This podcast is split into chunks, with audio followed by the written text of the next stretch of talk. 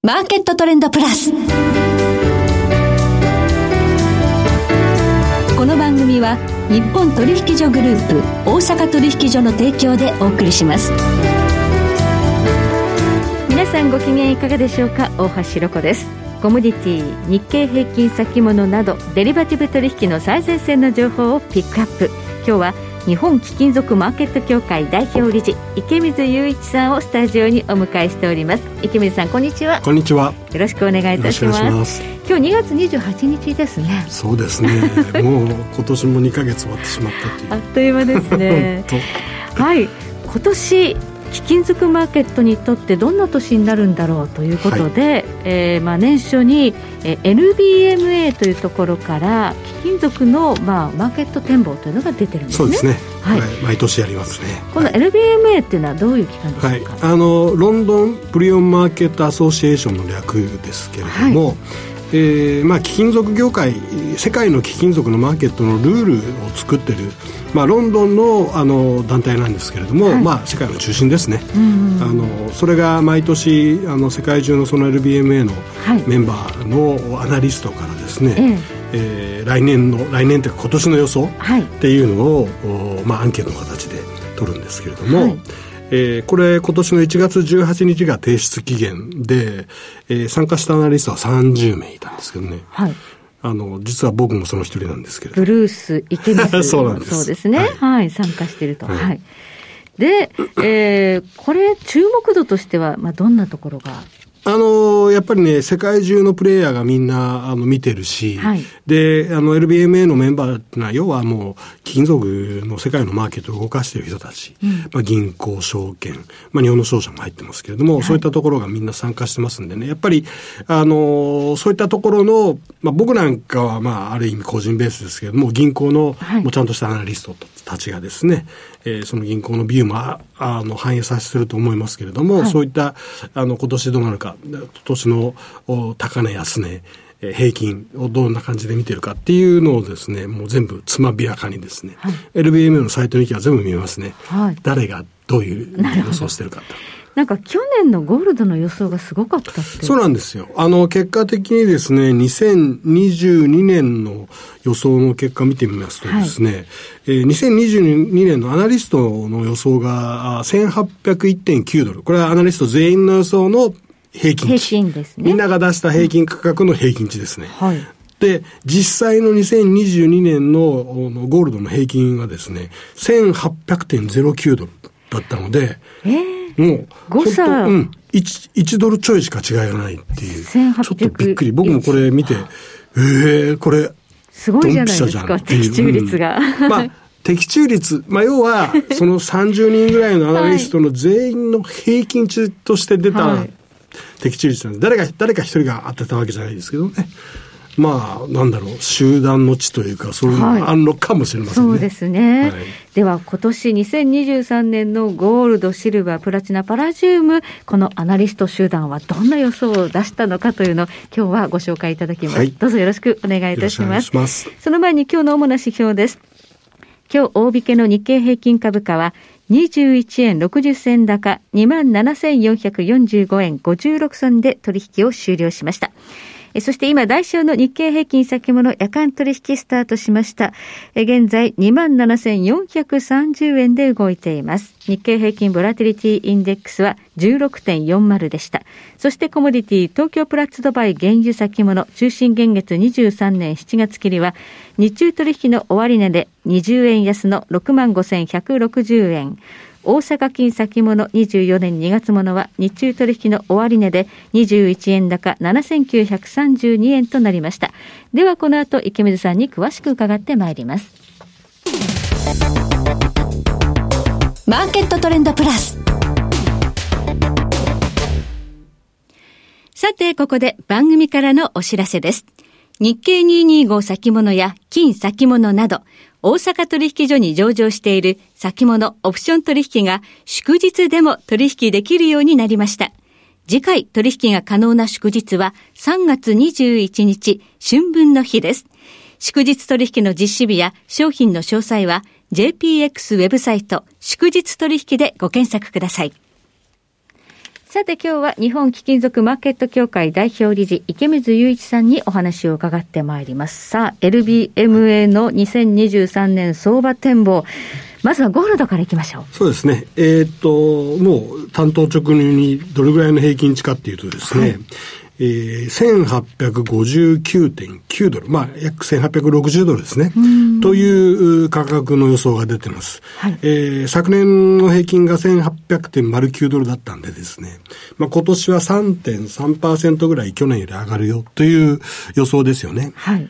あの、意外とみんな冷静だなというのが僕のこの印象です。僕はもう少し強い平均価格の予想をしてましたけど、知ってますけれども、はい、あの、この予想を出す、その1月18日あたりっていうのは、はい、ゴールドのマーケットで1900ドル台だったんですよね。もっと高いところにいたんですね。まだ高いところ、下がる前だったんです。うんうん、その時点での予想として、あの、1860ドルっていうのは、まあ、結構冷静なのになっていうのはね、はい、あの時はもっとみんな強気じゃなかったかなと思うんですけれども、うん、まあ、あの、非常にそういった意味では、あの、FRB のその、要はタカ派的な態度がはっきりする前の話でしたから、非常に冷静だなという印象ですね。はい。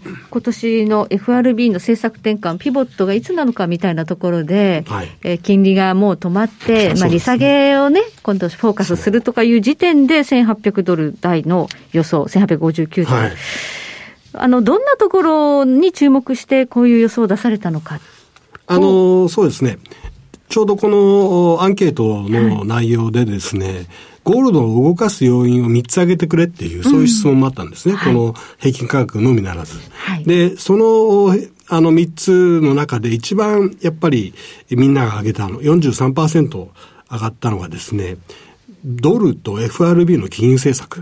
そうですね。まあまあそうですよね。はい、これは僕もそうしました。はい、で、2番目に上がってきたのはインフレ。うん。これも、みんな多分ね、同じだと思うんですよ。すね、インフレ、はい。はい。で、三つ目が地政学リスク。うん、まあ、この三つの要因っていうのは多分おそらくもうほぼほぼアナリスト全員がやっぱり挙げたんじゃないかなと思うんですね。はい。あの、えー、アナリ、えっと、米ドルと FRB 上げた人43%と、うん、まあ、あの、みんな3つ上げましたので、はい、そのうちの1位に上げたのですね。はい、で、次はインフレが14%、で、地政学リスクが11%っていう具合でしたね。はい。ということで、まあ、この FRB の金融政策というのも出てくる指標とかね、インフレのまあデータなんか次第で変わってきますので。そうですね。このところやっぱりちょっと強い数字が出てますからね。はい、はいでは、シルバーいかがでしょうか？はい。シルバー、みんな、やっぱり上を見てますね。はい、あの、えー、23年の予想が23.65ドルと、えー、去年のですね、2022年の実際の平均価格は21.73ドルだったんで、今年はだから8.8%ぐらいの上昇を予想しているということになります。すね、はい。はい、えー、ちなみに、あの、最も安い安値平均の予想はですね、はい17.5ドルっていう弱気な人がいます。もいた。はい。で、最も高い、はい、高値、あの、高値、高値の、高値というか、強気平均予想が27ドルすごい強気の人がいるんですけど、はい、これ、これ僕です。池水さん、ブルース 池水。もうブルース池水って名前まで書かれちゃって、ちょっとやりすぎちゃったかなっていう。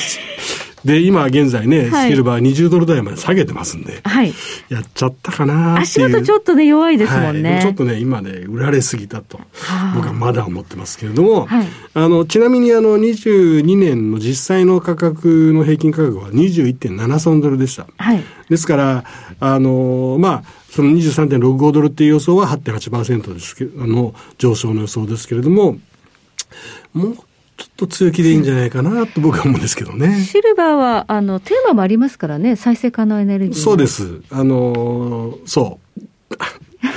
あの特にやっぱりね、ソーラーパワー、ソーラー、あの、パネルの需要っていうのはやっぱどんどん増えるね、ね、あの、これはもう景気と関係なくね、増えていくんで、もう少し強気でいいんじゃないかなっていうのが僕の印象です。シルバー池水さんが一番強気の予想でした。はい、そしてプラチナ、プラチナいかがでしょう、はい、プラチナの平均価格予想が1080ドルですね。はい、で、これも去年の平均、実際の平均価格は960.5ドルだったんで、だいたい12.5%の上昇。こちらも皆さん強気ですね。これが、プラチナがね、うん、パーセンテージでいうと一番みんな強気なんですね。うん、で、今現在はまたちょっと下がってきてて、900ドル、900今40ドルか、今日はね、はい、っていうぐらいまで下がってますけれども、あのー、リースレートもまたね、えー、1か月が4%まで上がってますし。現物に動きがある、はい。だからそういった意味じゃ、あの、下がってきたら買ってる連中が結構いて、スポットのメタルがタイトになってるっていう状況だと思うんで、やっぱり、あの、みんなが見てる1080ドルっていうのは、うん、まあ妥当なところじゃないかなと。要は900ドル台とか、もし900ドル割るようなことがあれば、そこは相当安いとみんな見てると思いますね。はい、プラチナにもテーマありますからね。はい。はい。そしてパラジウムはいかがですか？この4メタルの中で唯一ですね、みんなの平あの平価格予想が弱いと見てるんですね。はあ、で、2022年の実際の平均価格が2112ドルだったんですが最も高い貴金属なんですからね。はいで、今年2023年の価格予想が1809、1810ドルですね。はい。ですから、まあ14.3%ぐらいの下落を予想しているということなんですけども、はい、もう足元でですね、今1400ドルをちょっと割り込むような形になった、なってますんでね。でねはい、だから我々の予想、みんな、まあ、パラジウムやっぱ下がるよねっていう予想してるんですけれども、はい、その予想よりも随分と早く大きく下がってるっていうのは。だいぶ下がっちゃいましたね。そうですね、はい、やっぱりパラジウムは、あの、まあ、ガソ、ね、その用用途がガソリン、えー、エンジンの、はい、触媒ですから、えー、80%の用途がガソリンエンジンですからね、はい、で今のこの EV への動きとかですね、うん、考えると、やっぱりどうしてもガソリン自動車にはそれほど未来がないっていうのはやっぱりみんな共通の認識ですよね。はい。将来需要が先細っていくのが見えているということで、はい、パラジウムはもう弱気の予想になっている。プラチナにはね、あの水素社会っていう大きな材料がありますけれども、はい、パラジウムまだそういったものが何もないですからね。うん、これ総括してみていかがでしょうか？はい。あの、やっぱりみん、あの、基本パラジウム以外は堅調な予想してますね。で、FOMC まあ、FRB が、えー、金利をですね、えー、高く長く維持するっていうことで今ちょっと売られてますけれども、まあでも、やっぱり今年いっぱい、まあ過ぎるとですね、はい、これ、まあ最終的には金利を下げてくる。うん、で、まあ不況の可能性も出てくるということを考えると、えー、ゴールドおよびシルバー、プラチナの安値もある程度限られるかなと、うん、今が一番安いんじゃないかなと僕は個人的には思ってるんですけども、はい、そういった意味で考えるとですね、まあ今年はちょっと頭を抑えられる。でも円建てで考えるとその分円安いきますからね、はいはい、そういった意味ではあまり円建ては動かないかもしれないと。はい、来年あたりは相当上がっていくっていうような可能性があるかなと思ってますね。はい、23年中にはこの利上げのサイクルも終わって、はい、今度は利下げがいつかということにフォーカスされると、貴金属はもう大底を入れて動き出すであろうと。いうことですね。はい、はい、ありがとうございます。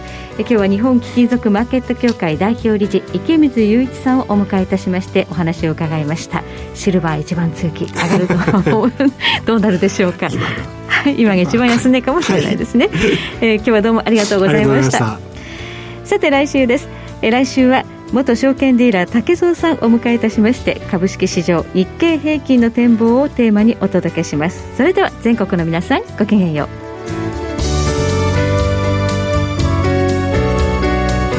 この番組は日本取引所グループ大阪取引所の提供でお送りしました。